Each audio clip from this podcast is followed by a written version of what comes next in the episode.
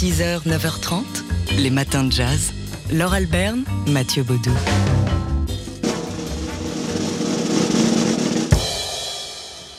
Your problem, Mr. Marchand, is that you're preoccupied with stereotypes. I think it's as simple as you're one kind of man, I'm another. And what kind are you?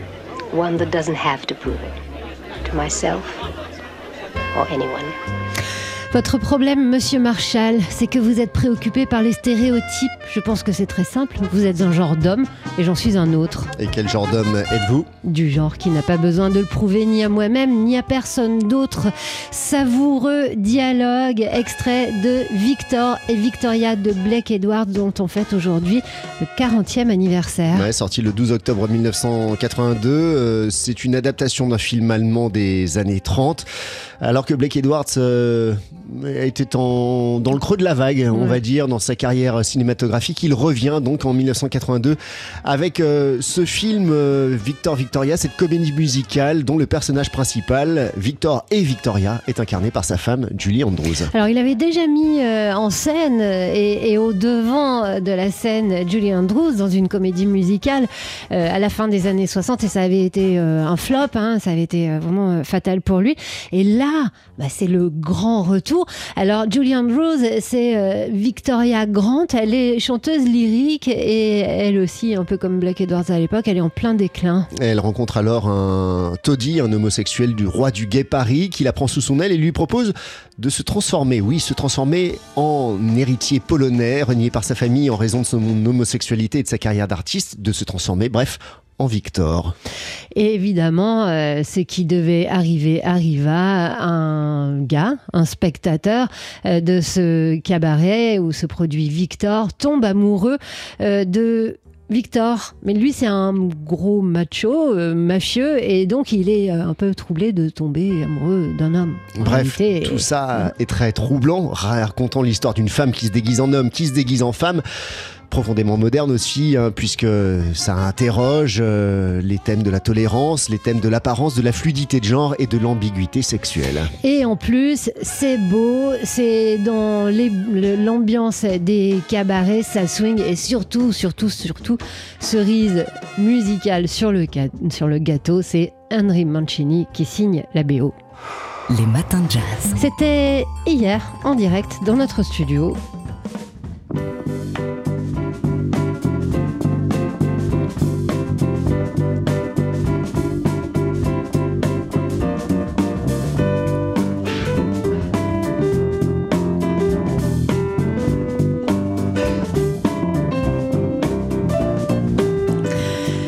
Suis sûre que vous les avez déjà reconnus, les trois joyeux larrons euh, du RP3. Le RP pour Rémi Panossian Trio, Rémi Panossian qui est au piano donc, Euh, Frédéric Petitpré à la batterie et Maxime Delporte qui n'est plus à la contrebasse mais à la basse électrique et c'est un gros changement pour ce nouvel album qui arrive dans 10 jours. Voilà, et qu'ils ont présenté hier soir en avant-première dans la soirée showcase du festival Jazz sur scène. On vous en a parlé hier.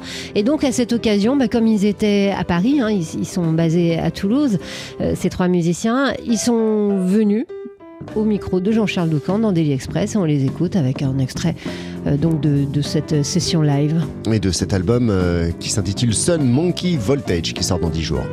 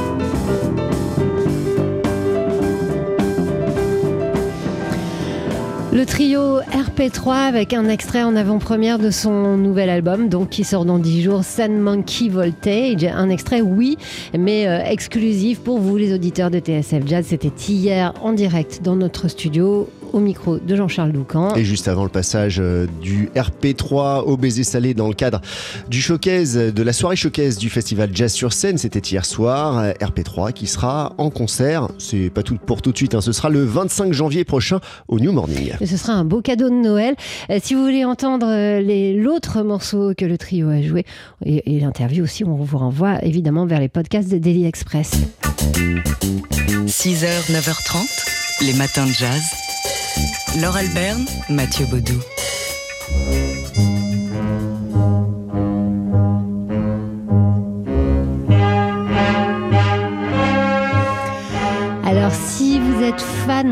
7 samouraïs, vous avez déjà reconnu cette musique. Et si on vous passe cette musique, c'est parce que débute aujourd'hui à la Cinémathèque française à Paris une rétrospective consacrée au réalisateur de ces 7 samouraïs, Akira Kurosawa. 30 films programmés sur une durée d'un mois et demi à la Cinémathèque. Il était surnommé l'empereur. On le désignait simplement par ses initiales, AK. Akira Kurosawa. Il était considéré euh, comme un maître absolu par ses pairs. C'est lui qui a popularisé hein, le cinéma japonais en Occident avec euh, donc euh, une trentaine de films qu'il scénarise, qu'il storyboard, qu'il monte et qu'il produit également. réalisateur prolifique, on l'aura compris, éclectique également. Parce que si on a essentiellement retenu ces épopées historiques dans le Japon féodal, comme ces sept samouraïs ou encore la forteresse cachée ou, ou Kagemusha, c'est oublier un peu vite sa période de film noir dans les années 50 avec les excellents chiens enragés et Entre le ciel et l'enfer, ces drames sociaux avec euh, Dodescaden et L'Ange ivre, ou encore ses adaptations de, monuments littéraires, L'idiot de Dostoïevski ou encore euh, Shakespeare avec Le Château de l'Araignée et Ran. Alors il n'a pas seulement marqué les spectateurs de son époque, il a aussi marqué toute une génération de cinéastes. Après lui, euh, il continue d'avoir une influence capitale des westerns de Sergio Leone à Ingmar Bergman, de Scorsese à George Lucas. Et puis il y a l'utilisation de la musique aussi, hein, comme contrepoint au contenu émotionnel d'une scène, contrairement à ce que faisait Hollywood à l'époque, c'est-à-dire de de, paraphraser un peu ce qu'on voyait à l'écran, de surligner un peu euh, l'émotion, euh, l'émotion du film. Ce soir, en ouverture, donc à la Cinémathèque, il y aura la diffusion de, du Garde du corps Yojimbo, un film de 1961 avec le fidèle Toshiro Mifune dans le rôle principal, film qui est inspiré pour une poignée de dollars de Sergio Leone. Voilà, il y aura plein d'autres choses dans cette, évidemment, dans cette euh, rétrospective, donc qui débute aujourd'hui à la Cinémathèque française. C'est jusqu'au 28 novembre, rétrospective Akira Kurosawa. Donc. Les matins de jazz.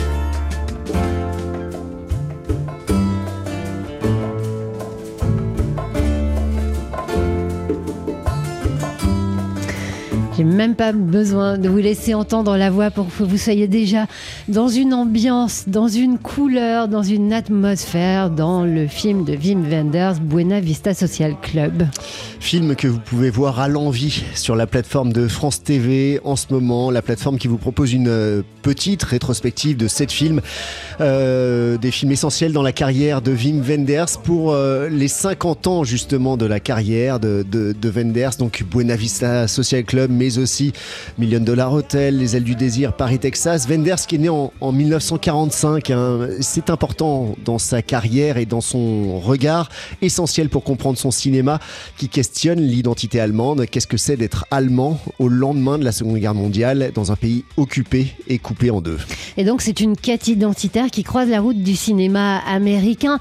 Euh, son deuxième film, L'angoisse du gardien de but au moment du penalty, c'est euh, l'errance d'un homme qui finit par sombrer. C'est une adaptation d'un roman de Peter Handke, auteur allemand, mais aux États-Unis. Et un film que vous pouvez voir, un film euh, pas très connu de, de, Wenders, qui est pourtant essentiel pour comprendre la suite de son cinéma, l'errance aussi dans Paris, Texas, sur la guitare de Ray Cooder, un homme, une casquette rouge, le ciel bleu, le désert américain. À partir de là, il nous raconte une histoire. On pourrait raconter toutes les histoires du cinéma. Et puis il y a Les ailes du désir ou l'identité allemande passée au crible de la poésie quand des anges entendent les pensées des gens et tombent amoureux quand les traces de la guerre sont encore visibles dans Berlin en 1987. Alors oui, nous aussi on est tombés amoureux du cinéma de Wim Wenders. Ce sont donc sept films, pas tous les films, mais ceux qui comptent. En tout cas, pour nous, ils comptent pas mal. Vous pouvez les voir euh, autant que vous voulez et je pense pendant plusieurs semaines euh, sur le, la plateforme de France Télé, donc cette rétrospective consacrée au cinéaste allemand Wim Wenders. 6h, 9h30, les matins de jazz. Laure Alberne, Mathieu Baudou.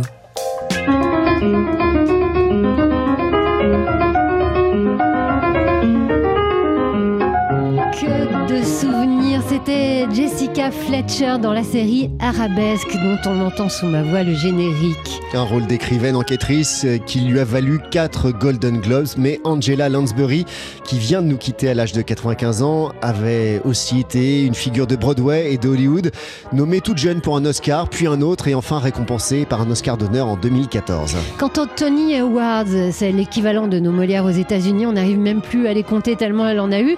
Elle était née anglaise et elle avait quitté Londres pendant la guerre. Son premier contrat avec la MGM, c'était toute jeune pour tourner sous la direction de George Cukor. Et puis il y a eu Capra, Minelli, Cécile B2000 ou encore Michael Curtis. Parmi ses partenaires de jeu, citons Tony Curtis, Gene Kelly, Paul Newman, Orson Welles ou encore Frank Sinatra. Et en parallèle, dans les années 50, elle est aussi euh, très demandée donc euh, par Broadway, aussi bien pour des classiques que dans des comédies musicales, notamment signées Stephen Sondheim. Bah alors pourquoi on ne se souvient que d'Arabesque lorsqu'on nous parle euh, d'Angela Lansbury? Bah C'est peut-être parce qu'elle a tourné 264 épisodes multidiffusés de cette série et notamment multidiffusés à la télé française depuis les années 80. Et oui, Angela Lansbury a eu beau avoir une carrière incroyable sur les planches comme au elle restera pour toujours Jessica Fletcher.